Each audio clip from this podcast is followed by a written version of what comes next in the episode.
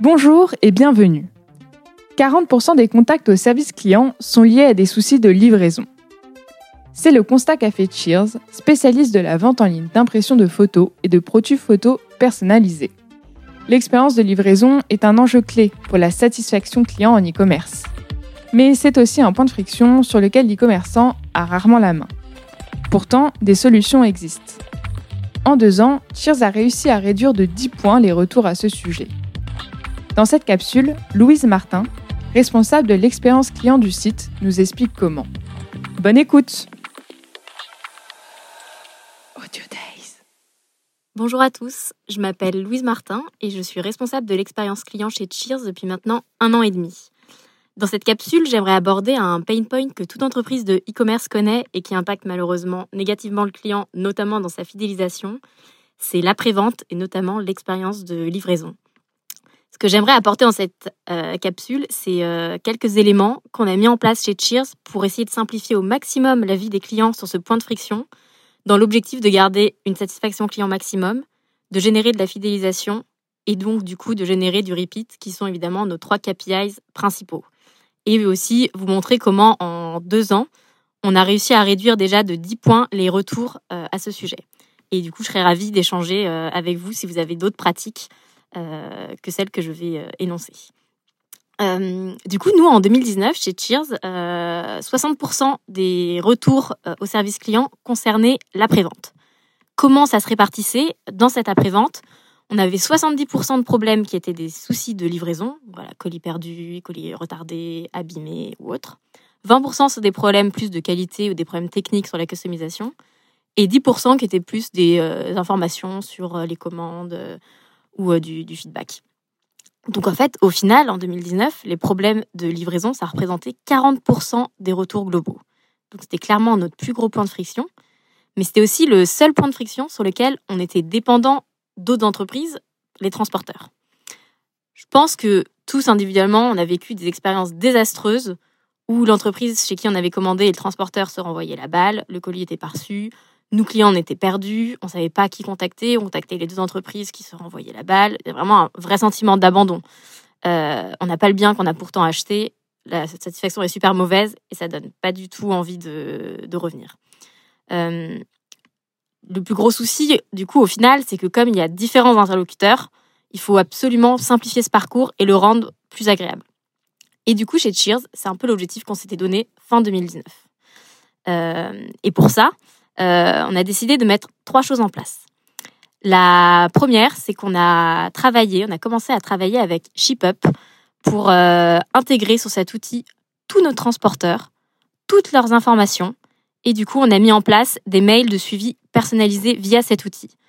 Donc, c'est vraiment uniquement nous qui gérons tous les mails de suivi de livraison. Les clients ne vont jamais recevoir des mails de transporteurs ou des contacts de transporteurs ou autres. C'est vraiment nous, avec notre adresse de contact, qui gérons euh, toute cette partie de suivi de livraison. Donc tous les mails ont été personnalisés par nous. C'est à notre charte, à notre ligne édito, pour essayer aussi de garder une, une conférence, une cohérence, pardon. C'est aussi nous qui les programmons. Euh, donc, euh, on sait exactement, euh, selon les types de transporteurs, qui va recevoir quel type de mail. On a aussi mis en place des alertes spécifiques sur des problèmes que nos transporteurs auraient pu rencontrer pour avertir le client et qu'ils aient le max d'informations.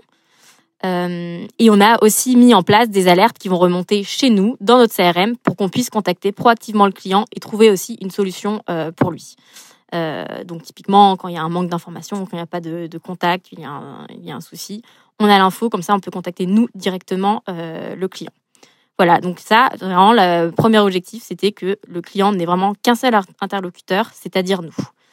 Pour intégrer du coup ShipUp et mettre en place tout ce processus vraiment personnalisé, euh, il a fallu que beaucoup de départements de l'entreprise soient alignés sur, euh, sur le projet et notamment le produit et la tech parce que c'était eux qui évidemment nous ont aidés dans la mise en place de ce, de ce projet parce que ça, c'est un projet qui a mis euh, trois trimestres quand même à, à voir le jour. Donc ça prend du temps, mais, euh, mais on s'est dit que c'était vraiment très très important pour, pour nos clients. Donc ça, c'est une chose qu'il faut pas oublier, c'est d'intégrer dès le début du sujet le produit et la tech pour qu'ils embarquent ce projet dans, leur roadmap.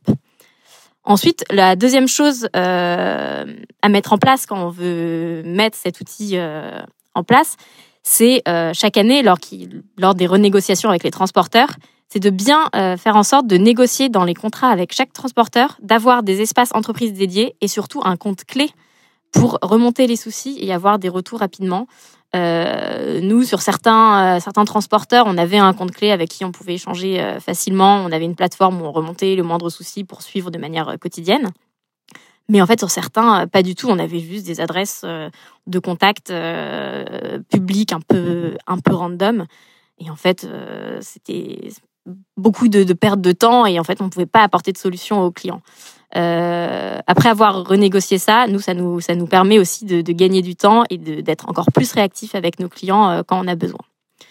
Et le troisième point qui est vraiment super important et qu'il ne faut pas négliger euh, quand on veut lancer ce type de projet, c'est du côté de, l'équipe service client, c'est que ce, ce type de, de, sujet, de reprendre tout en main, tous les sujets transport en main, c'est que ça prend évidemment beaucoup de temps. Et euh, si on veut vraiment bien le gérer et le gérer soi-même, bah, effectivement, ça prend plus de temps pour, euh, pour les agents.